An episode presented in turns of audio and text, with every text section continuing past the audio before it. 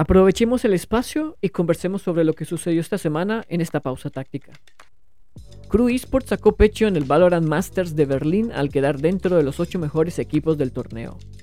La actuación de la escuadra argentina no pasó desapercibida y se embolsó cerca de 25 mil dólares en premios.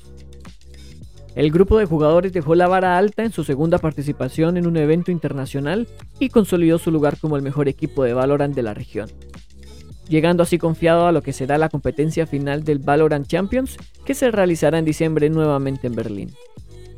El último cupo para la cita mundialera se disputará en octubre entre equipos de Latam y Brasil en el Last Chance Qualifier. Solo una escuadra se quedará con la plaza y cuatro equipos latinos tendrán la opción.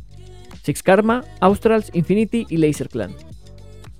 Ahora será el turno de poner el ojo en Infinity y lo que será su participación en Worlds. El equipo costarricense está a la espera de conocer sus rivales mientras ya se prepara para viajar a entrenar a Europa con el grupo de jugadores. Rápida y precisa, esta fue la pausa táctica en Esports Club.